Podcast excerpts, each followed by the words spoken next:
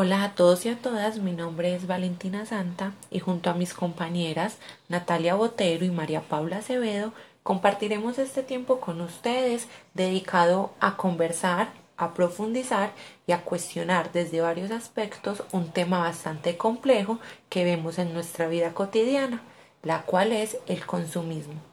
Usted y yo somos seres que tenemos necesidades diarias, ¿cierto? Estas pueden ser de primera, que incluyen la alimentación, que vivamos en una casa, que nos podamos vestir. A simples palabras es lo básico para poder sobrevivir. Pero también están las necesidades secundarias, que incluyen acceso a la salud, seguridad, trabajo que nos garantice un soporte económico, garantías de propiedad privada.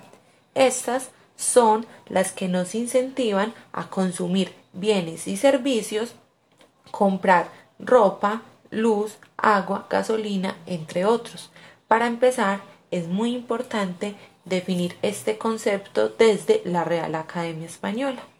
Va a estar direccionado a esta tendencia inmoderada de adquirir, gastar y consumir bienes, no siempre necesarios. O sea, ya el consumismo, si bien era realizado por necesidad, ahora lo será por mero capricho irracional.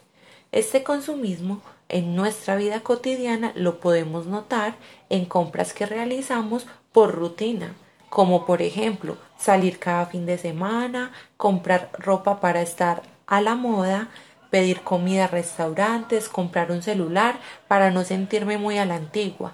También lo evidenciamos en la impulsividad momentánea que surge cuando estamos investigando para comprar algún tipo de bien en páginas como Mercado Libre, Instagram y terminamos comprando algo que en realidad no necesitábamos pero que en el momento se nos antojó.